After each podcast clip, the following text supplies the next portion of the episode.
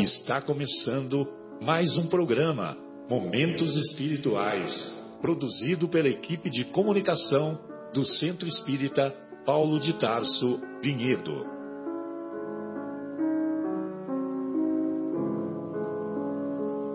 Se guardas contigo o estigma do sofrimento, indagando pela solução dos velhos problemas do ser e da dor, se percebes a nuvem que prenuncia a tormenta e o vórtice traiçoeiro das ondas em que navegas, vem conosco. Estudemos a rota de nossa multimilenar romagem no tempo, para sentirmos o calor da flama de nosso próprio espírito a palpitar imorredouro na eternidade e acendendo o lume da esperança. Perseveremos juntos em exaltação de alegria que Deus, o Pai de infinita bondade, nos traçou a divina destinação para além das estrelas.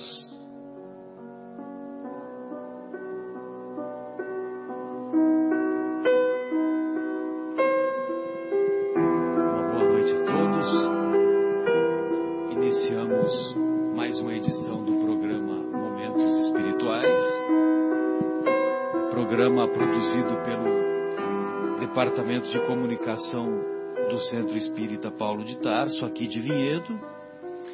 Hoje com a casa cheia, a nossa a presença da nossa querida Fátima, do nosso Marcos, do Fábio e do nosso Guilherme. Hoje estamos discutindo o capítulo 5 de O Evangelho segundo o Espiritismo, capítulo 5 intitulado Bem-aventurados os aflitos. Principalmente daremos uma atenção especial aos itens 18, 19 e 23, que são mensagens enviadas dos benfeitores espirituais, e é particularmente as, as mensagens 18 e 19, nós humildemente recomendamos que quando estivermos diante das mais variadas tribulações na vida, que vale a pena nós refletirmos sobre, em particular, o item 18 de O Evangelho segundo o Espiritismo. A mensagem é assinada pelo padre Lacordaire, que desencarnou em 1862 e já participou da codificação, porque em 1864 é que veio a público a edição, a primeira edição de O Evangelho segundo o Espiritismo, assinada pelo nosso querido Allan Kardec. Então vejam vocês, dois anos após a desencarnação, esse espírito de altíssima hierarquia, Padre Lacordaire, inclusive eu tive a, a curiosidade de pesquisar sobre a biografia dele e, e ele foi de muita intensidade ah, na sua atuação quando padre, muito voltado para as ações sociais, para os mais, os mais sofridos, sobretudo lá da França. E ele foi discípulo de Lamennais. Então, ele não, ele não se não não era uma pessoa, embora estudiosa do evangelho, não era uma pessoa que se apegava à letra, mas sim ele ia em busca do, daqueles que sofrem. Muito bom. E, evidentemente, que ele marcou a sua época. Talvez por isso a mensagem dele foi selecionada e muito bem selecionada pelo nosso querido Allan Kardec. Aliás, não é só esta mensagem. É, ele tem, acho que umas quatro ou cinco só no Evangelho segundo o Espiritismo. Deve ter outras mensagens também em outras obras da codificação. Bem, aqueles eram dias de muita expectativa. um casal acompanhado da tia havia saído do interior do Paraná para aquela que seria uma semana de festividades. Uma semana de alegria, pois a segunda filha do casal formar-se-ia em medicina. Uma viagem que dura cerca de oito horas, em que as pessoas que se encontravam no automóvel dialogavam alegremente, cheias de esperança, cheias de altas expectativas. Na metade da viagem, o telefone toca,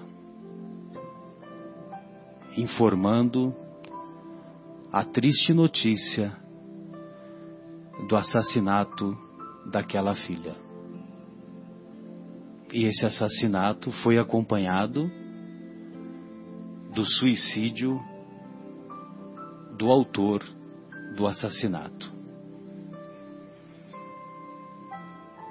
Isso caiu como uma dor lancinante que nem sabemos ainda se irá passar um dia. Uma dor que nós, particularmente, cada um de nós não temos condições de avaliar. O namorado, autor do assassinato, não teve condições morais para resistir às consequências do surto psicótico que ele fora vítima, fora acometido, acometido melhor dizendo, e horas depois atirou-se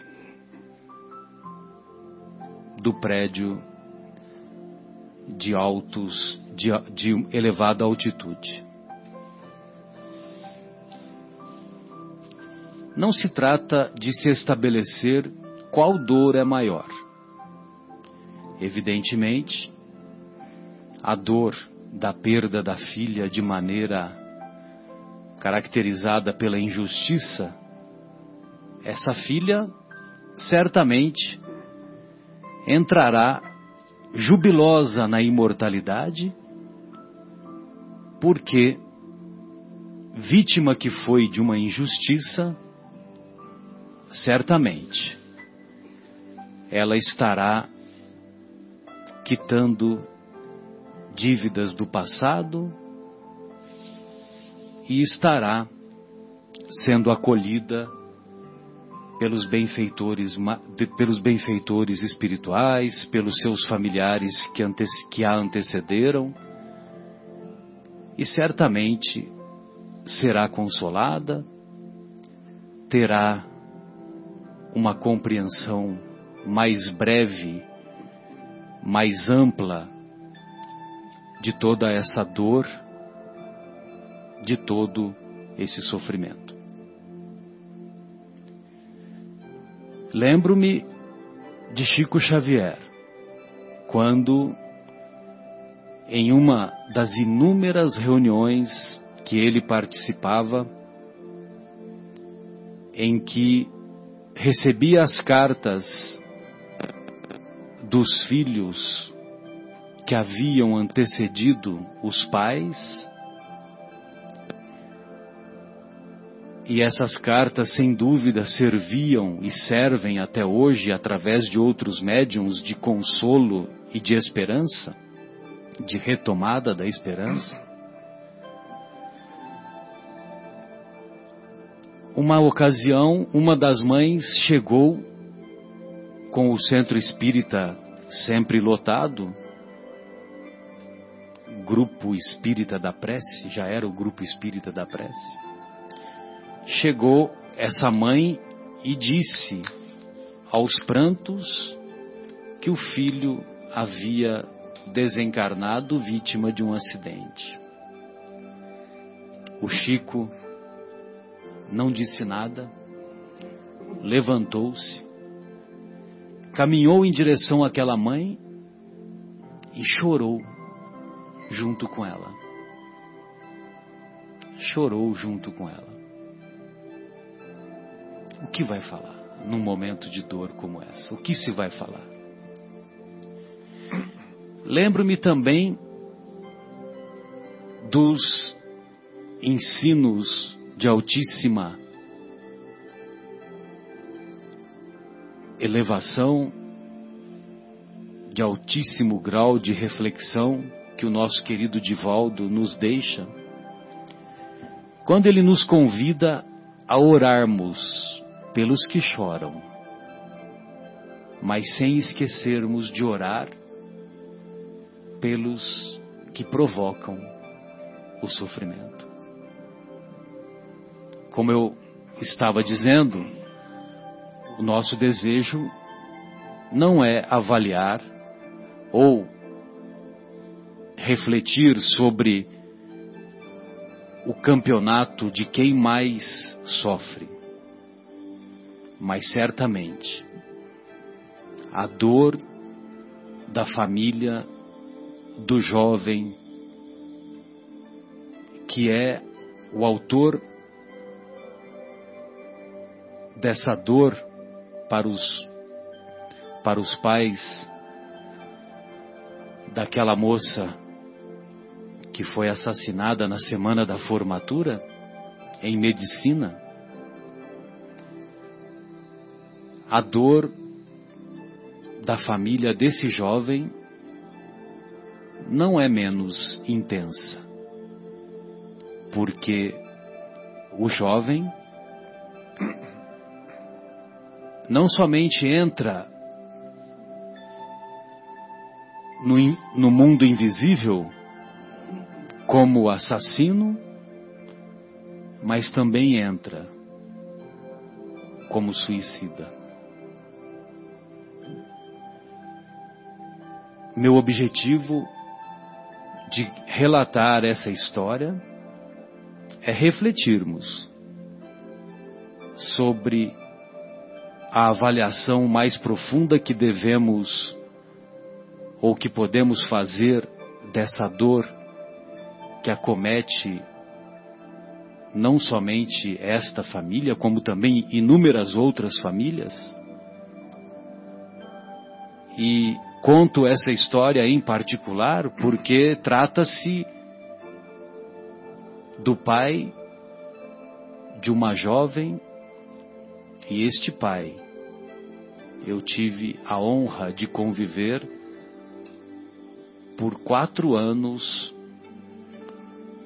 na época de república da faculdade.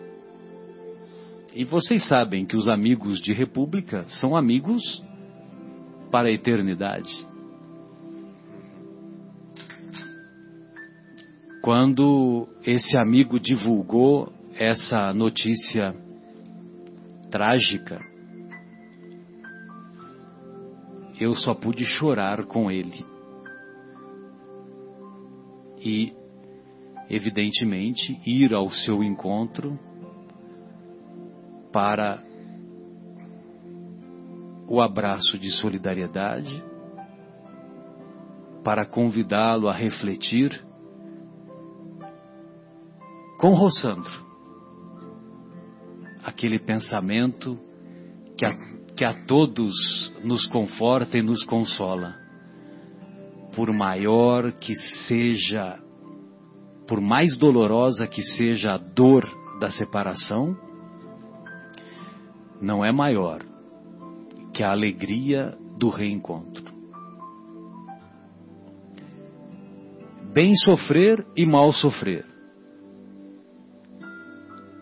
é o convite que é feito de tempos em tempos a cada um de nós, com os reveses, com as tribulações que a vida a todos nos oferece. O soldado não obtém a promoção, diz Lacordaire, se ele fica no quartel engraxando o coturno. Mas ele a obtém se ele vai à luta, se ele vai à guerra. Trata-se de uma guerra sem armas aparentes. Trata-se de uma guerra de consolidação dos valores morais, de estabelecimento do uso da inteligência para superar essas aflições, não só analisando-as através do, daquilo que pode ser feito do ponto de vista prático, como também do estabelecimento das aquisições morais, da fé, da coragem, da resignação, da submissão à vontade de Deus. E é assim que ele termina o, essa mensagem, quando Jesus nos diz que bem-aventurados os aflitos, pois que serão consolados, devemos assim traduzir: Bem-aventurados aqueles que têm ocasião de mostrar sua fé, de testemunhar, testemunhar sua coragem, sua resignação, sua submissão à vontade de Deus, porque terão centuplicadas as alegrias que lhes, que lhes faltam na terra. E depois do trabalho, virá o descanso. Depois da superação da dor, virá a recompensa. Amigos, essas eram as nossas reflexões iniciais. Gostaria de ouvi-los.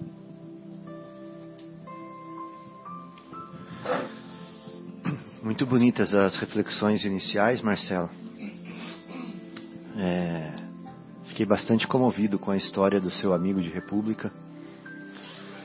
E quase fui às lágrimas aqui. Acho que a perda de um filho, sem querer comparar com outras dores, como você disse, é realmente um dos maiores desafios da nossa submissão à vontade de Deus. Mas é, o importante é termos em mente que todo sofrimento tem data para acabar. Né? Porque nós estamos numa trajetória, nós estamos numa jornada, nós estamos numa viagem é, para Deus. Né? Nós estamos numa, numa viagem do nada para Deus ou seja, do zero para o infinito, né? É, do nada para Deus. Então, com Deus não há de haver sofrimento. Então, todo sofrimento tem data certa para acabar. É, quando que o sofrimento vai acabar? Quando a correção da rota tiver sido implementada. Quando a pedagogia do Cristo tiver tido efeito. Quando a função da dor, né, que é corrigir, que é reestabelecer, que é trazer de volta para, para o rumo, tiver tido efeito, essa dor vai acabar. Porque a função da dor é educativa. Ela não é punitiva, como as pessoas pensam. Deus não castiga, Deus educa. E a lei, com L maiúsculo, é lei de amor. Amor que se confunde com justiça, e justiça que se confunde com amor. As duas palavras são a mesma coisa. Porque Deus é perfeito Deus é amor. Então a sua lei é de amor. A sua justiça é de amor. Então, jamais seria uma justiça punitiva, uma justiça vingativa, uma justiça injusta. É uma justiça onde o filho é igual ao filho pródigo. Ele vai, ele se perde, ele come comida de porco, mas o pai o está esperando. E quando ele volta, ele é abraçado, beijado, calçado, vestido, amparado e restabelecido pelo pai. A dor desse filho é corretora de rota. Ela é pedagógica, pedagógica, né? Ela é educativa. Mas o filho volta para o amor do pai, para o regaço do pai. E o pai sempre, sempre o acolherá. Não existe mensagem mais bonita que essa. Então, por isso, todo sofrimento tem hora certa para acabar. Então, a pergunta que nós temos que fazer é: por que eu estou sofrendo? O que essa dor quer transformar? Qual parte do meu coração está cristalizada? Qual parte do meu coração está endurecida? Onde eu estou renitente? Onde eu estou inflexível? O que a educação, a pedagogia divina me convida a transformar agora? Quando essa transformação acontecer de fato, não existirá mais razão para essa dor. Porque quando nós colocamos a mão no fogo, a dor nos diz que essa postura está errada. Então nós retiramos a mão do fogo. Então, por que que essa dor está acontecendo conosco? Confiemos em Deus, confiemos no amor, confiemos na lei, com L maiúsculo, né? E nos movamos, nos transformemos, e a dor vai passar. Sem dúvida. Foi, é, eu me lembro também de uma, uma história muito tocante, muito simples. Sabe aqueles filmes da sessão da tarde da década de 80, né? Nossa, né? Que sei. o nosso sonho, ah, eu tenho esse sonho ainda, né? Ah. De, Deitar no sofá? de pegar, meu Deus, de pegar uma sessão da tarde durante a semana, né? Aham. Que é, aqui que é quatro da tarde agora que começa, eu não sei que hora que começa. Três da tarde? Ai, que inveja! Três da tarde, época de frio, chocolate quente, né? Ficar esfregando a frieira no, no braço do sofá? Exatamente. E, então, quer dizer, eu admiro, né? Quem pode fazer isso, né? em- Nessa época do, de inverno e tal, né? Muito bem. Então, num daqueles filmes, é, aqueles filmes chamados feitos para a TV, né? Filme feito para a TV. Então havia uma comunidade, uma comunidade lá de uma cidade americana e havia um casal. Esse casal era composto pelo pastor e a sua esposa e eles tinham uma única filha. Essa única filha, quando completou 18 anos, ela tornou-se cega. Teve uma doença, não sei exatamente qual doença, e perdeu a vista, as duas vistas. Evidentemente que o pastor não tem a visão reencarnacionista, muito pelo contrário, né? E, e ele refletiu sobre o acontecido, né? Aquela dor lancinante. E um dos amigos que era considerado o braço direito, né, do desse pastor, na convivência, ele disse para o pastor: Pastor, você sabe que você é meu amigo, meu irmão, meu irmão camarada, você é meu amigo de fé, meu irmão camarada, e eu não sei o que lhe dizer sobre isso, porque você tem uma vida dedicada ao Senhor, uma vida é, que você se esforça para desenvolver as, as habilidades morais, você se esforça para ser um exemplo positivo para a nossa comunidade, e mesmo assim você é acometido dessa dor muito grande de ver uma filha, no auge da sua juventude, tornar-se cega. Eu não sei o que lhe dizer, mas eu sei que o tempo, através do tempo, o Senhor vai lhe dar o porquê disso. Com o passar do tempo, é, essa filha aprendeu a linguagem braille, né?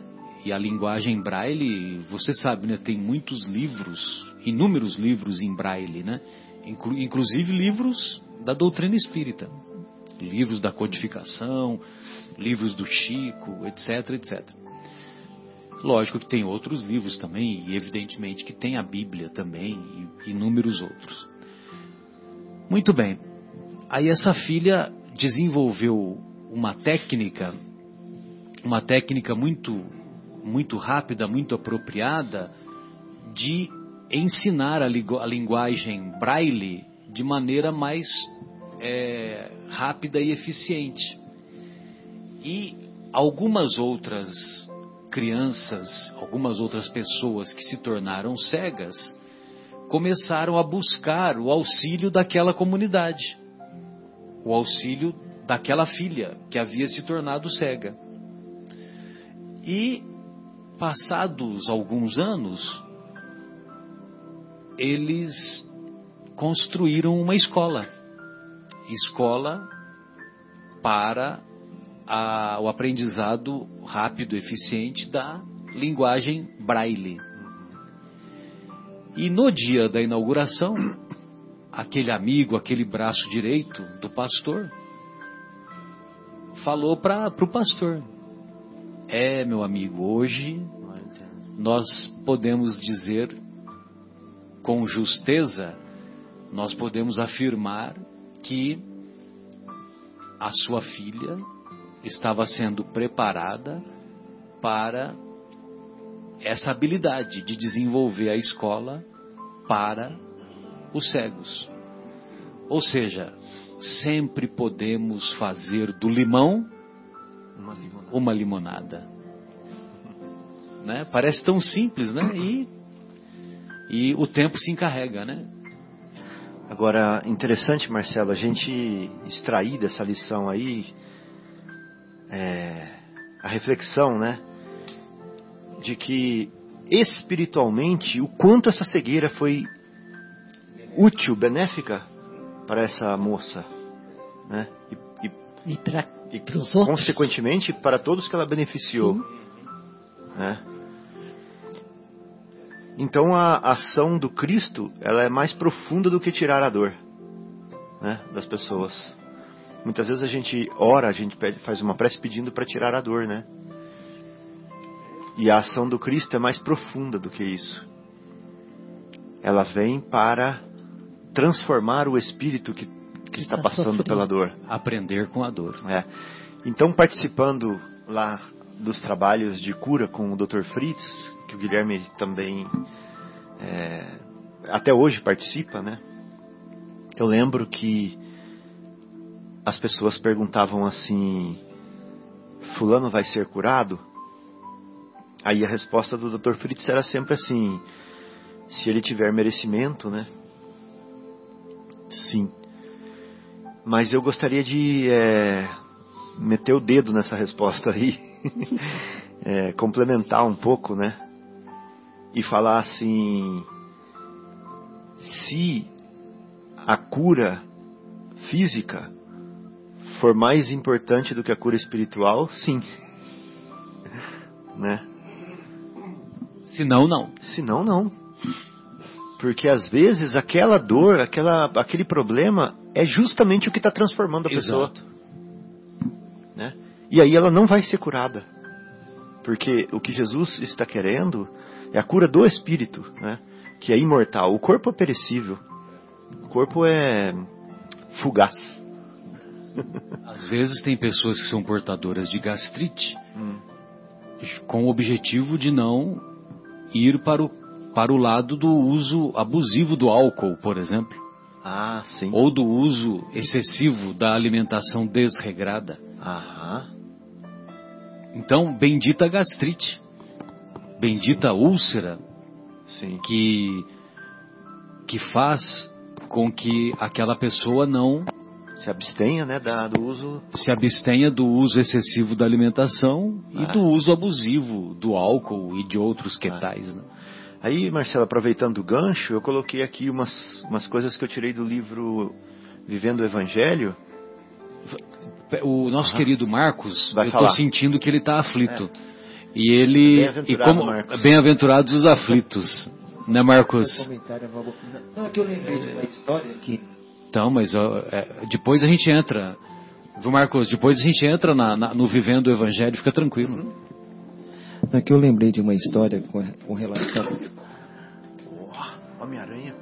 Ó, foi ligeiro agora, quase que o copo Marcelo pegou o copo de água no ar antes do- da água cair. caiu.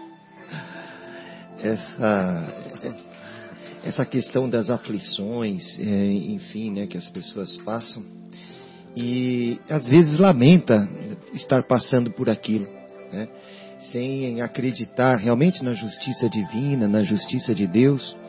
E que para nós também a lei de causa e efeito, né, tem, tem tudo a ver com, com as fases e as provas com que passamos.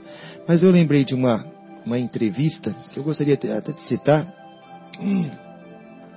uma entrevista daquele tenista Arthur Ashe, que foi um, é um tenista de muito sucesso, campeão de, de Wimbledon, né? E ele foi acometido da doença AIDS, né?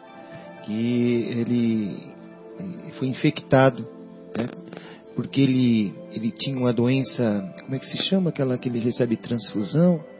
É, não, não, desculpa, foi numa transfusão de uma cirurgia cardíaca. Ele foi infectado né, pelo vírus. né. E aí, é, ele estava já, já no, no, no- doente terminal de AIDS. Né? E recebeu uma carta de um fã, e uma das cartas o fã pergunta, né? Por que Deus teve que escolher você para uma doença tão horrível? né? Aí Arthur Ashe, Ashe né, respondeu. Vou até ler aqui, né? Porque não lembro as palavras todas. Diz assim: Muitos anos atrás, cerca de 50 milhões de crianças começaram a jogar tênis. E uma delas era eu. Né? 5 milhões realmente aprenderam a jogar tênis. 500 mil né, se tornou um tenista profissional. 50 mil chegaram ao circuito internacional. Né? 5 mil conseguiram jogar um, Grand Slam, que é um, um dos torneios mais, é, os principais torneios de tênis. 50 deles chegaram a Wimbledon. Quatro chegaram à semifinal. Dois chegaram à final. E um deles era eu. Né? E foi campeão. Quando eu estava comemorando a vitória, né, com a taça na mão, nunca me ocorreu, nunca me ocorreu de perguntar, por que a mim? Né, por que eu? Então agora que eu estou com dor, como eu posso perguntar para Deus por que eu? Então é, é sensacional essa história, porque às vezes as pessoas ficam perguntando por que comigo? Por que comigo? E não perguntamos por que comigo não. E- É, exatamente. Né? Não pergunta por que comigo não.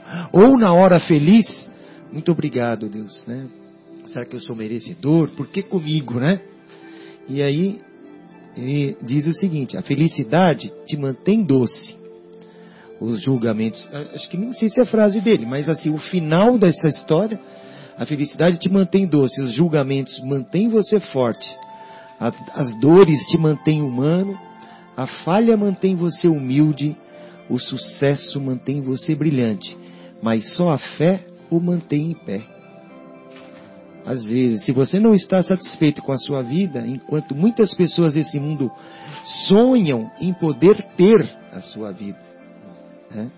Uma criança em uma fazenda vê um avião que voa e sonha em voar, mas o piloto desse avião voa sobre a fazenda e sonha em voltar para casa. Assim é a vida, aprecie o seu. Se a riqueza é o segredo da felicidade, os ricos devem estar dançando nas ruas. Mas apenas crianças pobres fazem isso. Se o poder garante segurança, os VIPs devem andar sem guarda-costas. Mas apenas aqueles que vivem humildemente sonham em silêncio. E se a beleza e a fama atraem relacionamentos ideais, celebridades devem ter os melhores casamentos. Aí conclui assim, né? Tenha fé em você mesmo. Viva humildemente.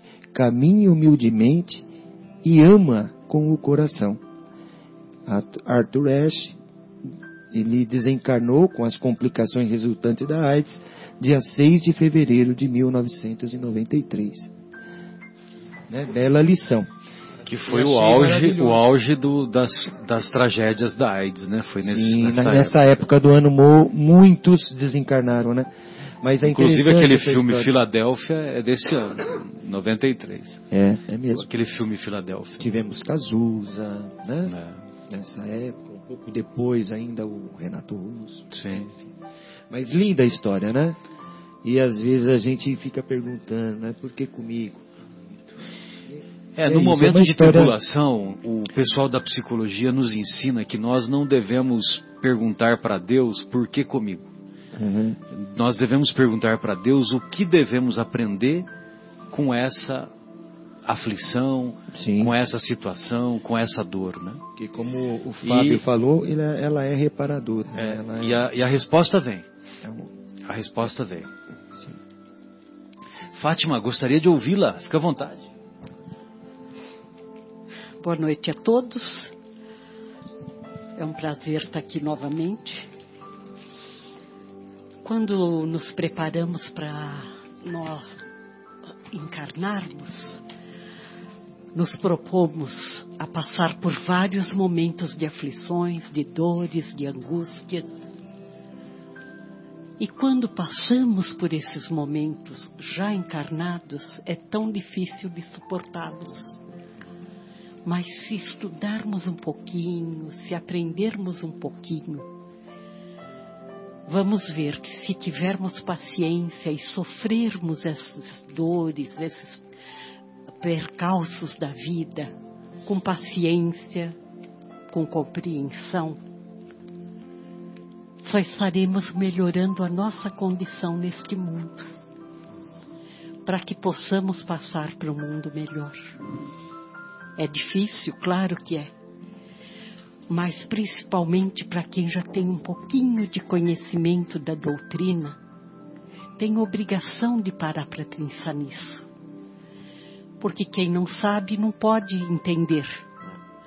Mas quem já está aprendendo tem que entender que o sofrer, Deus não dá esse sofrimento para nós porque é mal, porque quer nos castigar. É porque passando por esses momentos podemos crescer e aprender.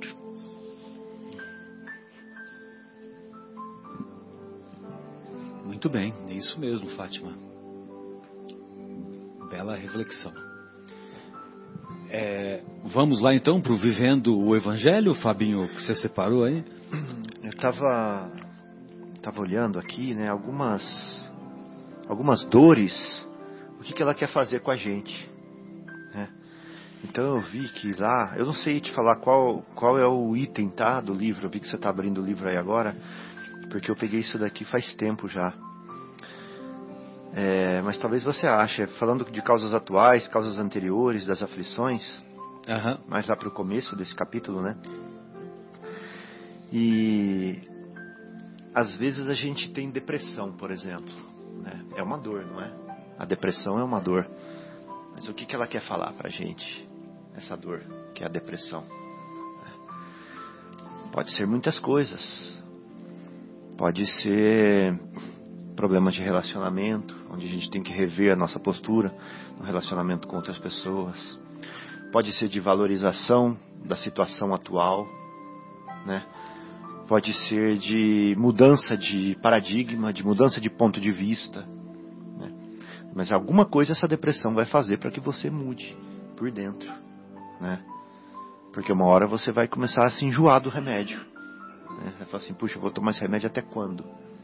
É, até você se dar conta de que essa modificação tem que acontecer de dentro para fora e não de fora para dentro. Né? Quando você realmente encontrar né, combustível, ou seja, o sol da imortalidade, a razão da nossa vida, a árvore da vida, né, a vinha em si, aí você não será mais seco é, para cair, para ser levado é, ao fogo, né, como diz a parábola. Aí você vive, aí você dá frutos e dá flores. Úlcera, por exemplo, né, que o Marcelo falou, às vezes ela é causada pelo nervosismo. E com a úlcera, você vai aprender a controlar o seu nervosismo. Né? A infecção na garganta. Por que tanta infecção na garganta? Vamos pensar eu gasto o salário, fico sem dinheiro, sofro por causa da falta daquele dinheiro que eu gastei é, inconscientemente, né? O que está causando isso? É a ansiedade. Vamos controlar a ansiedade. Perda do prazo. Será que foi a preguiça que fez eu perder o prazo? Chegar atrasado ou não fazer, deixar para a última hora e não conseguir, né? Alguma coisa ela vai mudar. A dor da perda do prazo né? Se você ficar perdendo sempre, alguma coisa vai ter que mudar, né? Solidão, será que é por causa da minha intemperança ou da minha arrogância? As pessoas se afastam de mim? Vai ter que mudar, né? vai ter que mudar. e por aí vai, né? Briga com a família, será porque eu sou uma pessoa ansiosa, ambiciosa? Quero do meu jeito? Tem que ser tudo do jeito que eu quero? Não aceito o jeito dos outros? Pode ser também. Né? Então essas dores, as dores em si, elas têm que mudar alguma coisa, elas vêm para mudar alguma coisa. Né? Então nós temos que ligar a anteninha, levantar a bandeirinha e falar assim: eu vou descobrir por quê e vou mudar. Muito bom. Ah, pois não, só um minutinho. Estava ouvindo você falar e eu lembrei de uma. Acho que é um filme que eu vi tem uma doença que eu pesquisei aqui que chama Síndrome de Hailey Day. É isso, Marcelo? Hailey Day, eu acho o nome. Só conheço Hailey Davidson. Não, é a Síndrome de Hailey Day, que é uma doença que é, os nervos acho que não são ligados diretamente ao sistema nervoso central, então você não sente dor. E quando eu contei para minha filha que existia isso, e ela tem 10 anos, e ela ficou maravilhada. Ela falou: Nossa, que maravilha! Ia ser tão bom e eu falei, você imagina botar a mão no fogo e não sentir dor? Você ainda vai queimar. Então ela foi refletindo e vendo como era importante sentir dor. E nós, criancinhas também, né? Achamos que é o não sentir dor que é bom.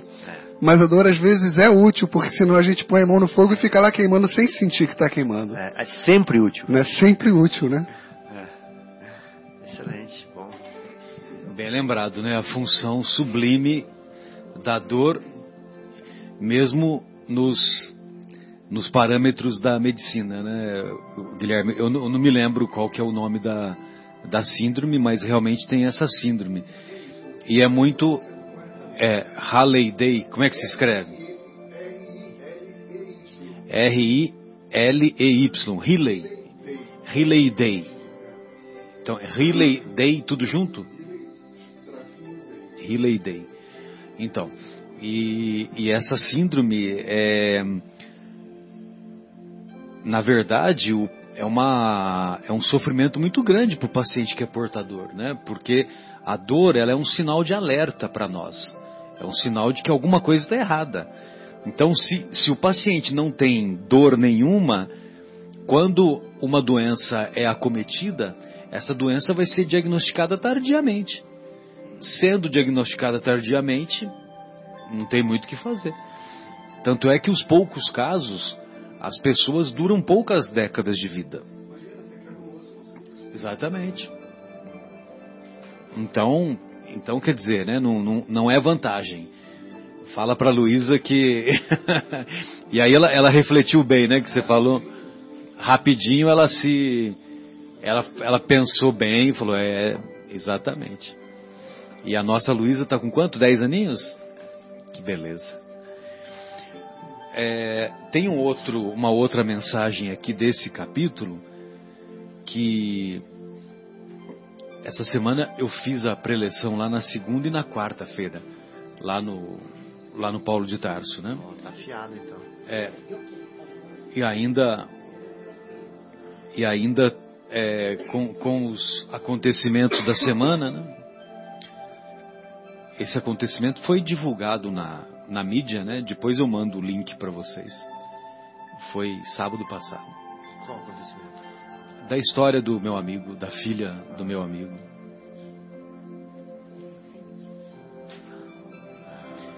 Muito bem. É, então ele diz assim: o mal e o remédio. Você complica, Deus favorece. E, e, nós complicamos muitas vezes mesmo, né? Aliás, nós somos especialistas em complicar uma situação simples, a gente transforma, né? Uma tempestade num copo d'água, né? No entanto, Deus favorece. Eu me lembro de, de desentendimentos lá de 20, 30, 40 anos atrás. Eu estou dizendo na minha família. Eu sei que não acontece com a família de vocês, viu? E, e aí, é, passados 30, 40 anos, se você for perguntar para as pessoas envolvidas, as pessoas nem se lembram do que motivou o desentendimento. E na época, na época era uma coisa insolúvel, não tem solução. Simples assim, né? Não tem solução, não adianta. E quando cria esse clima, para não piorar, para não piorar, então você se afasta, você não faz mais comentário, né, tal, tal, e o tempo se encarrega, né? E o tempo corrige. Não é o, não é o tempo que corrige, né? É a nossa maneira de enxergar os acontecimentos, nós vamos amadurecendo. As pessoas, os nossos familiares também vão amadurecendo. Eu estou dando o exemplo dos familiares, mas poderiam ser amigos, amigos da profissão, é, exatamente, nas mais variadas atividades. E, é, então, quer dizer, os benfeitores espirituais também contribuem né, no silêncio das nossas preces, no silêncio dos nossos corações. Né, sempre vem uma voz, né? Olha que bobagem, né? Você deixou de conviver lá com o seu primo, com a sua prima, por uma coisa tão boba, né? E aí, mais tarde, você acaba reconhecendo isso, né? Então, quer dizer, você, nós complicamos, Deus favorece. Você sofre, Deus alivia. Ainda bem que tem, né? Novalgina, Tilenol, né? A, a Nete Guimarães que fala isso, né? Ela é, tem a dor, poxa, por que, que eu vou ficar sofrendo a dor? Sofrendo. Tem analgésico, vamos em busca do analgésico, né? Para as dores físicas. E também vamos atrás da solução para as dores morais, para as dores da alma. Você erra, Deus ensina. E nós erramos bastante, hein? Meu Deus.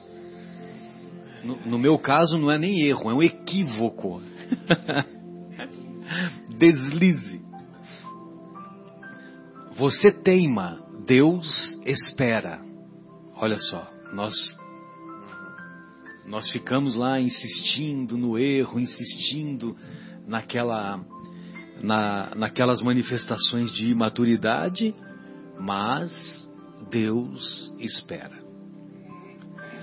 Você se aflige, Deus socorre. Você desvirtua, você sai do, do caminho. Deus corrige. Deus faz com que você volte para o caminho. Você desorienta, Deus equilibra. Você se revolta. Deus acalma. Você fraqueja. Quantas manifestações de, fra... de fraqueza que nós temos, né? Deus fortalece. Lembre-se que essa mensagem está relacionada com a mensagem O Mal e o Remédio do Santo Agostinho, que é assinada pelo Santo Agostinho, que é o item 19 desse capítulo 5. Ainda que você não perceba, a providência divina sempre ajuda e encoraja. E é verdade. Ainda que não percebamos, a providência divina ajuda e encoraja. Sempre. O mal é a provação com a ausência de fé. Aí, Fábio, ó, essa que você gosta de refletir, né? O mal é a provação com a ausência de fé. Podia colocar esse título, né, na redação, na prova de redação do Enem, né? O mal é a provação com a ausência de fé. O remédio, o remédio, a certeza da presença de Deus. Ou seja, não devemos nos envergonhar de apelarmos ao céu. Nessa mensagem, o Santo Agostinho diz isso. O remédio é o quê? O remédio é a certeza da presença de Deus. E na mensagem de Santo Agostinho, ele diz que o remédio é apelarmos para os céus, apelarmos para os benfeitores espirituais, é orarmos com fervor, orarmos com convicção que a ajuda virá. Às vezes a ajuda não vem de imediato, né? Não sejamos infantis, a ajuda não virá do jeito que queremos. Mas a ajuda virá. Bem, amigos, se vocês não têm nenhuma outra observação, fique à vontade, Marcos, porque aí depois a gente vai para a segunda parte. Ah, ótimo. Não, só, rapidamente, só fazer uma observação. Eu, às vezes eu fico imaginando, né? É, se Jesus tivesse vivido mais, se Jesus tivesse desencarnado de velhice, né? É, de forma natural, né? É, talvez ele nos passasse muito mais mensagem belíssima, mas é, para quem tem fé em Jesus e, e, e, percebe o que ele passou, né, a morte dolorida, trágica que ele teve, num, num, num, em três anos né, de, de mensagens, que, de coisas belas que ele nos passou, e a forma como ele sofreu né, abusos, é, foi é, maltratado, foi espancado, foi uma morte cruel, né, e aquilo foi a maior lição, uma das maiores lições. Daqueles que estão em sofrimento, aqueles que têm fé em Deus, que têm fé em Jesus, lembrem do que ele passou. Né? Lembre do que ele passou e, e aí é uma, uma das frases que ele diz: Eu venci o mundo, né? ou seja, venci o mundo. Né? Eu venci tudo isso. Né? Tudo isso que, ou seja, tudo isso que está aqui na terra eu, eu passei, eu venci. Né? Então é, acho que serve isso como nossa reflexão também. Né? Você fala, puxa, se Jesus passou por tudo isso, e por que eu não posso passar por algo muito pequeno próximo né, do que ele é, passou?